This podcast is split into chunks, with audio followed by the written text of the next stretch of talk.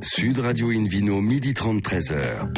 Alain Marty. Bonjour à tous les amoureux du bon vin et de la modération. Bienvenue à bord du numéro 968 d'Invino. Depuis la création de l'émission, c'était en 2004. Comme vous le savez, nous sommes délocalisés chez le caviste Nicolas Paris au 31 place de la Madeleine.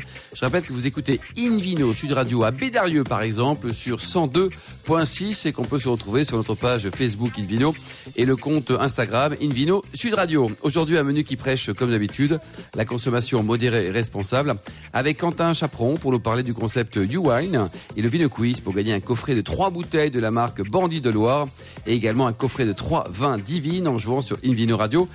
TV. À mes côtés, une femme rayonnante, Hélène Pio, chef de rubrique au magazine Régal. Bonjour Hélène. Bonjour. Et un homme aussi rayonnant, égalité, hein, David Cobold, égalité parfaite ici, cofondateur de l'Académie des vins et spiritueux. Bonjour David. Bonjour Anna. Alors pour commencer cette émission, Invino Sud Radio accueille Christophe Furios, propriétaire du château Pépusque et manager de l'UBB, l'Union Bordeaux-Bègles. Bonjour Christophe.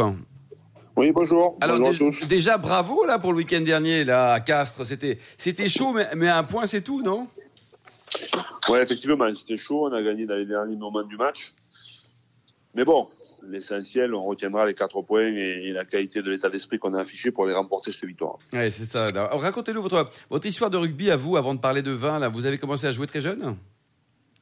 Oui, oui, j'ai commencé à jouer très jeune, euh, à l'école de rugby évidemment, autour de, de, de, de 10 ans. Après, euh, j'ai un parcours un peu atypique parce que, parce que bon, j'ai suivi les potes comme assez souvent. Ensuite, je suis parti à Carcassonne.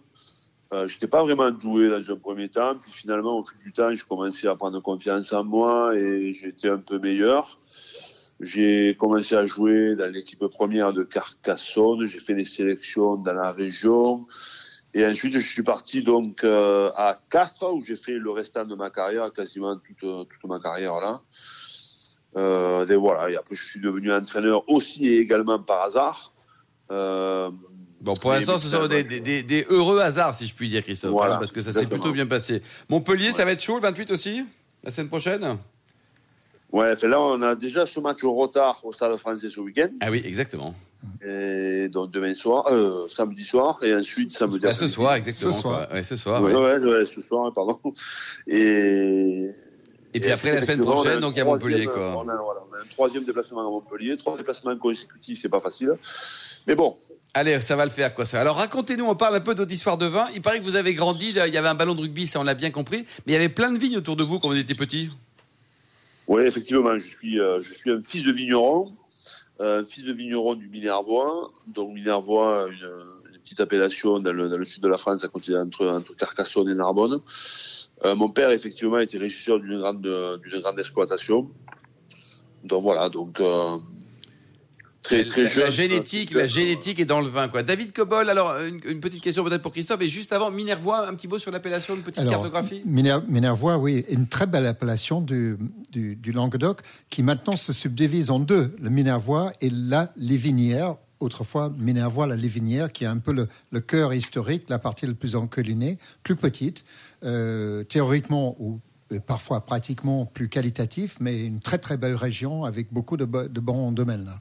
Alors, Euh, Christophe. ma ma oui, question était la suivante. Euh, Christophe, est-ce qu'il faut avoir un, un BTS Vitivino pour jouer dans l'UBB Parce que je con- je- j'en connais un, ou moins, qui a passé son, son BTS à Clermont-Ferrand avant de rejoindre l'UBB.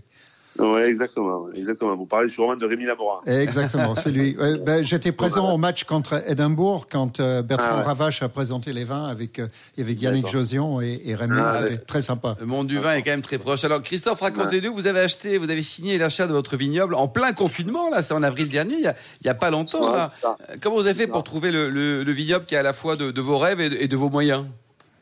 Ben écoutez, c'est- assez simple. Moi, je suis effectivement un visionnaire, donc j'ai pas eu la chance de travailler euh, au départ, mais je savais très bien qu'un jour ou l'autre, je reviendrais dans cette dans cette région et plus précisément dans le Minervois, parce que je suis un mec du Minervois.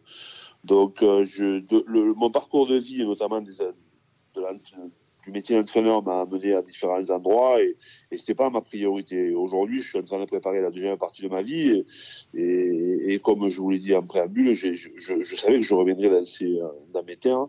Donc, j'ai commencé à chercher euh, depuis 2-3 ans et finalement, en, en décembre 2019, j'ai rencontré ce qui me plaisait qui me, et, que je voulais acheter. Et, avec un peu de, de transactions et, de, discussions, on a réussi à trouver un terrain d'entente euh, au mois d'avril 2020, donc effectivement en plein confinement. Donc ça m'a quand même aidé à mettre en place tout ça parce que forcément... il y a plus de temps, quoi. Ouais. plus de temps. Euh, et donc voilà. Et je, Vous l'avez trouvé comment, Christophe, le, vignoble? C'est par bouche à oreille ou via des, des, agences immobilières? Enfin, c'est un, peu tout, quoi. Ouais, c'est un peu tout. C'est surtout le bouche à oreille. Alors la particularité, et puis surtout la SAFER. La particularité, quand même, moi je suis, euh, bon, j'ai passé mon enfance à Pépieux, qui est un petit village dont, à côté de la Livinière, dont on parle le monsieur, et Syrah la Livinière. Et, et, en fait, cette, ce, ce, ce, domaine, qui est un, un, truc incroyable quand même, cette histoire, c'était la cave du domaine c'était la cave que mon, quand mon père était régisseur de cette exploitation. C'est-à-dire que moi, la cave, je l'ai connue quand j'étais tout petit, je devais avoir 5, 6 ans ou 7 ans, 8 ans, et c'était mon parcours de jeu. C'est incroyable, ouais. Et assez incroyable, ouais, incroyable. Et alors quand j'ai visité ce domaine, évidemment, j'étais plus retourné moi depuis. Euh, et, et franchement, ça m'a fait tilt. Et... Allez, c'est le mien celui-ci quoi. C'est Christophe, vous avez au total 52 hectares, donc, donc 40 en vigne, donc ça, ça fait beaucoup de bouteilles potentiellement. Aujourd'hui, donc il y a une partie qui va être vendue donc euh, en bouteille, hein. et, et, puis l'autre partie, pour l'instant, ça va à la COP? Oui, exactement. On a donc on a 2500 hectares. Une partie va en COP autour de 2000 hectares, la partie 500 hectares, l'autre partie est une cave, cave particulière à Pépusca, avec 6 euh, hectares de, justement de cru la Livinia, euh, qui effectivement qui est un, terroir fantastique, qui donne des très typiques du sud. Euh, donc voilà, donc on est, on est en train de, de garder le processus qu'avait mis en place monsieur et madame Laburte, et évidemment, au fur et à mesure du temps, on va se l'approprier pour développer nos vins. Pour développer quoi euh, David Cobold, sur l'appellation Minervois, on trouve les trois couleurs. On peut trouver des blancs, des rouges, des rosés? Alors, si on parle de, la lévinière, c'est uniquement rouge, sauf, erreur. Tandis que Minervois, on peut faire les trois couleurs. Donc, on peut se, se, replier en Minervois si on souhaite faire les, les deux autres couleurs. Non, c'est uniquement rouge avec une limitation sur le nombre de cépages qui sont classiquement les cépages du Sud. Donc, on trouve le Carignan, le Grenache, le, le, le, Syrah, le Cinsault, euh, avec des proportions euh, modulées en fonction du cépage et très franchement de très, de très très beaux vins. Très beaux vins. Hélène Pio, vous en pensez quoi, les, vins du, du Minervois ou, Après, on abordera le sujet des, des rugbymen, mais d'abord les vins du Minervois. mais moi, je parle beaucoup de bien de tout, des vins et des rugbymen. Euh, mais les vins sont meilleurs marchés. Aussi de très grandes vignerons dans, dans, ce coin. Je pense à Clos Santaille. Absolument. Mais, les, mais les, les, vins sont meilleurs marchés que les rugbymen. J'ai essayé d'en acheter un un jour c'était hors de prix. Bon, dites-nous là, Christophe, le millésime 2020, là, est-ce qu'il va être comme chaque année Dixit les vignerons, le millésime du siècle ou pas? Vous le sentez bien 2020 ou pas? C'est votre premier bébé, ça? Bah écoutez, ouais, c'est mon premier millésime. Je trouve que, bon, euh, si, j'en crois mes, mes œnologues, parce que je suis pas encore hein, capable de, bien analyser, puis j'ai pas l'expérience et le recul par rapport, par rapport à, à plus que, mais il, il, y a, il y a un très bon potentiel. Euh, dans les blancs, euh, on aura des blancs, euh, Vermentino, euh, Viognier, Sauvignon. On a fait une nouvelle appellation, un nouveau, une nouvelle cuvée euh, de blanc également qui va passer en barrique. On a, on a vraiment développé un blanc, euh, un blanc qui sera un blanc atypique, même si notre région est celle du rouge. Mais j'ai envie aussi de me démarquer par rapport à ça. Oui. Donc on aura pas mal de, de blancs, évidemment le rosé. Les blancs seront, euh, semblent très, euh, semblent prometteurs. Il y a, ça semble très très bon. Bon, les rouges sont en train de terminer leur fermentation malolactique en ce moment, donc c'est encore un peu tôt, mais il y a un potentiel également fort.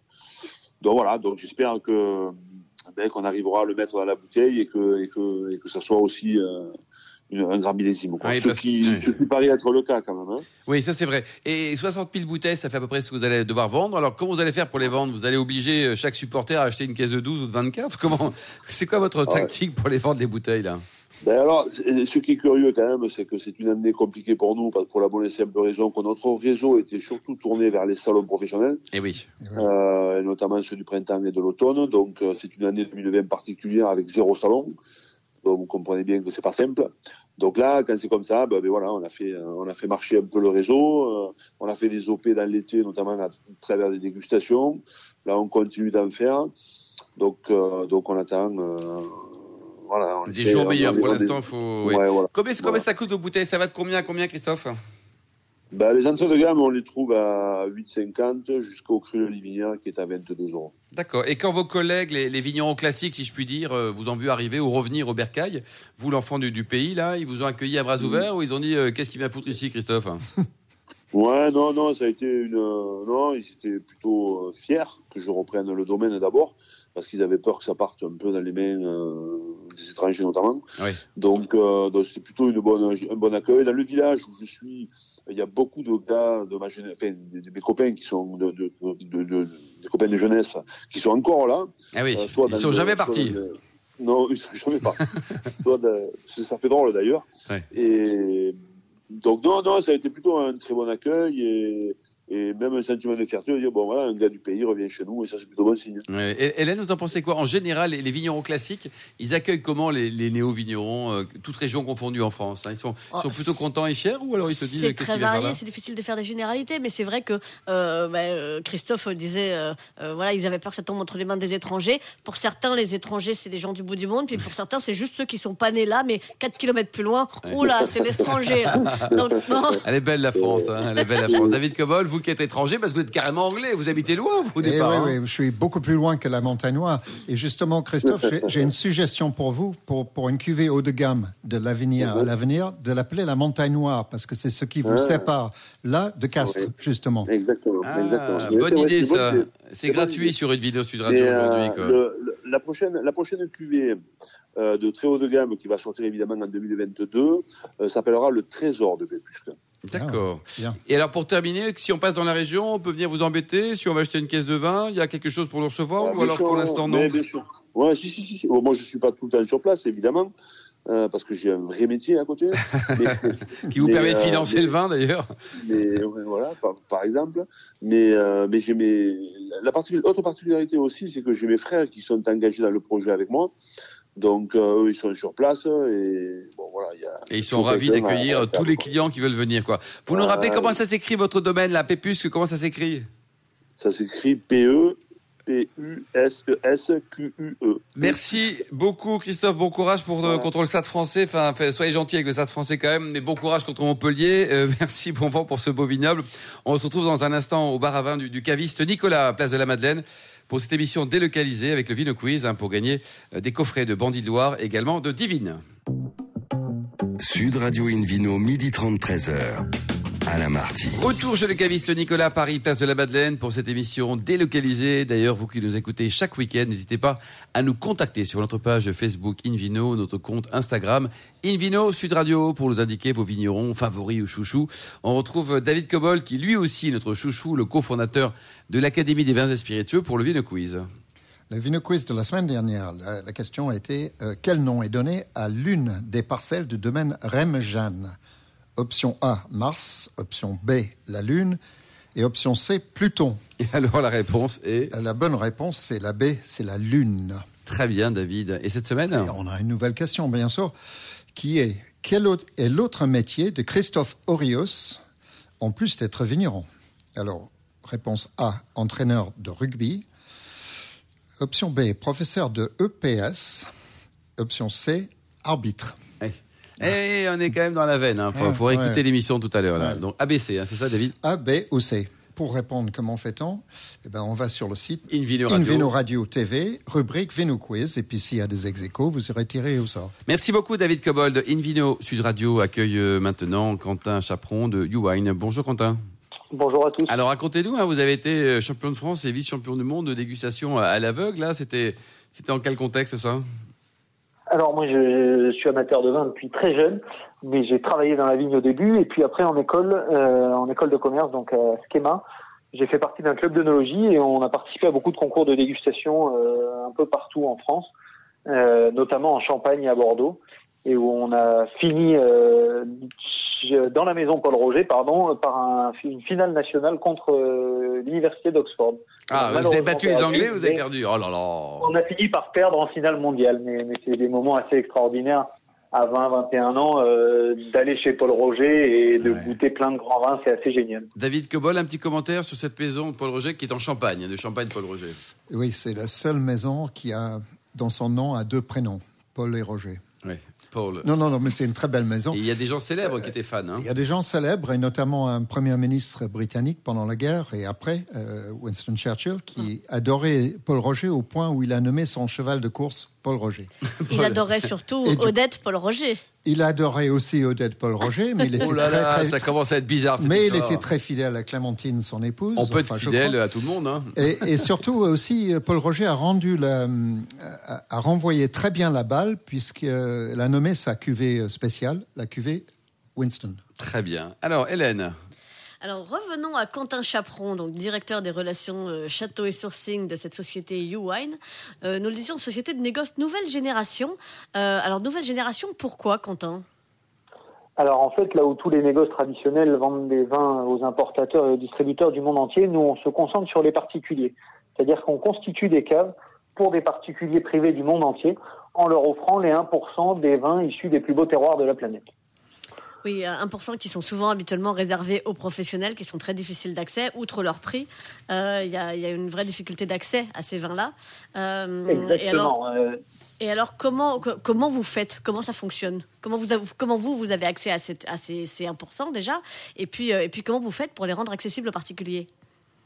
Alors euh, aujourd'hui, les très grands domaines du monde entier euh, sont très attirés par cette clientèle euh, particulière haut de gamme parce que ça, ça leur évite de chasser au marché gris tous les revendeurs de bouteilles. Et donc, avoir un accès direct à cette clientèle les intéresse beaucoup. Et donc, nous, on a le contact avec ces propriétés et on a des allocations dans ces très beaux domaines. Et ensuite, on constitue donc des caves euh, à nos clients particuliers en fonction de leur choix de région, de prix moyen à la bouteille, etc. Et c'est nous qui faisons la sélection pour eux. Alors l'entreprise a été lancée en, en 2015. Vous en êtes à combien de clients aujourd'hui? Aujourd'hui, on a euh, presque 900 clients. Ah oui, et alors euh, 2020, le Covid, euh, vous les avez gardés ou ils veulent plus acheter de vin ou ils veulent en acheter plus parce que c'est un placement? Ça marche comment? Non, non, bah, euh, ils continuent de vouloir. On a des nouveaux clients qui arrivent, des clients qui restent. Les particuliers du monde entier euh, confinés chez eux ont plutôt tendance à piocher dans leur cave pour boire. Et à- et à avec modération, mais pour oublier quand même. Voilà.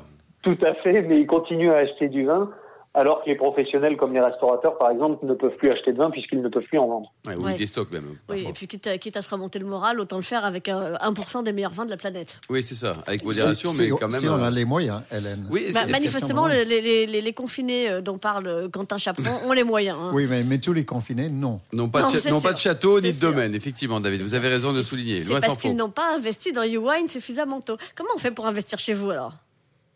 Alors, il suffit de nous contacter euh, et ensuite on définit avec nos clients un, cahier des charges sur la constitution de cette cave. Nous, évi- évidemment, on a un rôle de conseil là-dessus, c'est-à-dire qu'on on aide le client à choisir les régions en fonction de ce qu'il aime, les domaines, les prix moyens à la bouteille. Si, si c'est un client très fortuné, il va boire beaucoup, par exemple, de premiers crus à Bordeaux ou de grands crus de Bourgogne.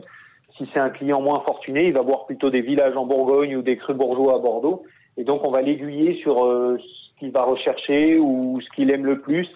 Et à, et à partir de ce moment-là, on va lui constituer une cave en lui conseillant bien évidemment d'acheter tous les ans parce qu'on n'apprécie pas les grands millésimes si on goûte que des grands millésimes.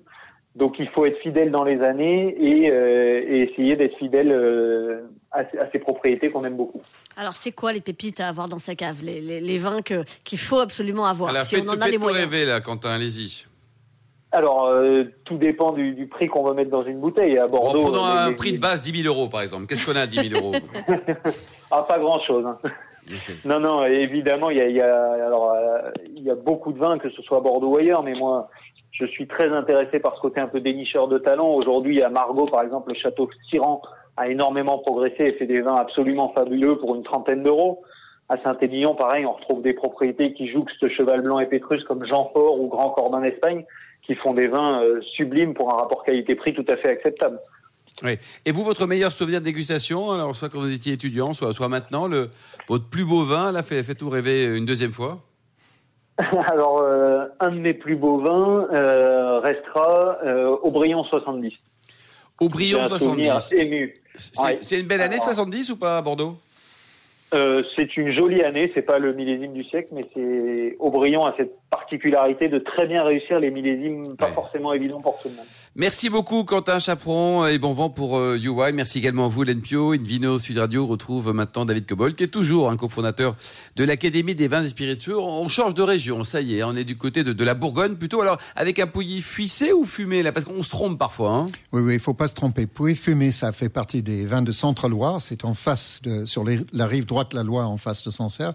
Pouilly fuissé, c'est l'extrême sud euh, de la Bourgogne, donc euh, la partie appelée Mâconnais. Euh, au niveau de Mâcon. Alors, puis, euh, la nouvelle que je voulais vous donner, qui n'est plus exactement une nouvelle parce qu'elle date d'il y a un mois ou deux, euh, c'est qu'on a finalement accepté le principe de première crue dans le Mâconnais. Et puis, Fuissé a maintenant bénéficié de 22 appellations première crue, c'est-à-dire 22 parcelles qui peuvent porter leur nom attaché à la mention. Et selon vous, David Cobold, c'est justifié ou pas, David Dites-nous. Alors, j'en sais rien. Je ne suis pas expert en, sur le terrain de, de l'INAO. Euh, ce que je dirais, c'est que ça répare en quelque sorte. Moi, je suis contre la multiplication des appellations. Il y en a déjà beaucoup trop. Mais quelque part, c'était injuste qu'aucun, euh, aucun, euh, une appellation du Mâconnais n'avait des premières crues. que dans, dans le reste de la Bourgogne, il y a plein de premières crues. Souvent, c'est, c'est la moitié de l'appellation. Alors, est-ce que dans chaque cas c'est justifié ou pas? Je suis totalement incompétent pour juger de cela. Mais selon vous, la qualité moyenne, on va dire, de cette appellation Pouilly-Fuissé Oui, oui, oui, absolument. Pouilly-Fuissé a subi des, aléas de la mode avec des montées et des descentes. Et je me souviens qu'il y a 30, 25, 30 ans, euh, ces vins étaient aussi chers que les, que les meilleurs crus du, des Côtes de Beaune. Aujourd'hui, on est à combien, David Aujourd'hui, c'est très, très variable selon, encore une fois, selon le vigneron. C'est-à-dire, c'est le vigneron qui fait la, qualité du vin. C'est pas le, c'est pas le terroir. Le terroir, c'est un potentiel qui est réalisé ou non par le vigneron. Moi, j'ai des très beaux souvenirs de, ce, de cette région parce que j'ai vendangé en 86 là avec 1900, 1900. oui, oui, c'était pas 1800, euh, avec Jean-Marie Guffens qui avait des parcelles en location sur Puy-Fissé, au Clos notamment, qui un des premiers crus. Ce sont des très beaux parcelles. C'est au pied, pour vous le situer, au pied de la roche du Solutré. Magnifique. Hein. Magnifique lieu où il y a des ossements de chevaux. Euh, et d'anciens présidents aussi. Et anciens présidents et quelques Anglais qui passaient par là. Donc c'est une très très belle appellation qui certainement méritait d'avoir des premières crues dans son sein. Euh, donc je, voilà, euh, réparation d'une injustice historique parce qu'au fait, la côte de Beaune, la côte de Nuit s'est accaparée pendant très longtemps ces mentions premières crues. Chablis en bénéficie également. Euh, Il n'y avait pas de raison. Le côte chalonnaise aussi, donc pourquoi pas le Mâconnais Vous aimez les, vins du, du Mâconnais ou de l'appellation Pouilly-Fuissé, Hélène? Bah, Oui, parce que bon, je, je, me, je, me, répète par rapport à ce que j'ai dit sur les Minervois euh, hier, mais euh, ce sont vraiment de, très très bons rapports qualité-prix aussi. Et, on trouve des pépites et, on est vraiment à quelques pas de la Bourgogne, donc on s'en rapproche quand même bien, bien, bien. On, est, dans la Bourgogne et il y, y, a des domaines magnifiques. Il y a des très très beaux, je pense à Château des Rentés par exemple, qui fait des vins merveilleux. Les frères, les frères Brett aussi. Euh, alors Brett, le, mot est mal choisi parce que c'est pas des Brettonomistes. Euh, Brett Brothers euh, font, font d'excellents vins. Il y a plein de beaux, de beaux domaines. Christophe Comment il s'appelle, Christophe euh, Ça y est, j'ai oublié son nom. Bon, on l'embrasse, Christophe. C'est pas Christophe Furios, parce qu'on en a parlé. C'est un autre, plutôt dans le, Christophe qui fait. Non, mais il y a parfois des confusions et les Christophe. Alors, dites-nous, Pouilly Fuissé, par exemple, il y a que du blanc là-bas ou pas Il y, a que du blanc. Ah, c'est une appellation 100% blanc. Oui, euh, avec du chardonnay nécessairement euh, à 100%. Ah, d'accord. Et, et donc, si on fait du rouge, on ne sera pas en Pouilly Fuissé. Eh bien, non. On peut faire du rouge dans le Mâconnais, mais ça va s'appeler Mâcon ou Mâcon Village. Mais mais le blanc, c'est quasiment une région exclusive au blanc. Après, on est proche la frontière avec le Beaujolais. Et souvent, des propriétaires, soit à Puy-Fuissé, soit à son voisin Saint-Véran, on est complètement imbriqué avec le nord du Beaujolais, c'est-à-dire des appellations comme Chenas ou Julianas. Et on traverse et on a des vignes, euh, on peut faire du rouge euh, dans le Beaujolais. Oui, donc ça, les vins du Beaujolais, on, va en parler euh, très prochainement. vous en pensez quoi? C'est-à-dire qu'il y a une, évolution, notamment pour les crus? Moi, je suis fan. Je suis fan du vin de Beaujolais, du style de Beaujolais, c'est de la fraîcheur, du fruit. Et quand on monte dans les crus, avec une complexité, une capacité de garde qu'on ignore trop souvent en disant oui, tous les Beaujolais, c'est des vins à boire jeunes. Non, c'est archi faux. Il faut écouter une vidéo sur radio matin, midi, soir. Il y a des vins magnifiques, des rapports prix extraordinaires. Vraiment, euh, moi, j'adore les Beaujolais. Bah, ça tombe bien, David, parce qu'on va en parler quand? On va en parler demain, David et Hélène. Merci en tout cas, David Cobol. Merci également à, Christophe Furios, à, Quentin Chaperon euh, pour le projet U-Wine, à Hélène Pio, bien sûr, et aux millions d'amateurs de vin qui nous écoute avec passion. Souhaitons-lui en tout cas chaque week-end. Un clin d'œil à Angéline qui a préparé cette émission ainsi qu'à Sébastien pour la partie technique. Fin de ce numéro de Invino Sud Radio. Pour en savoir plus, rendez-vous sur sudradio.fr, invinoradio.tv ou notre page Facebook Invino, le compte Instagram Invino Sud Radio. On se retrouve donc demain, notez bien, à 12h30 précise pour une nouvelle émission.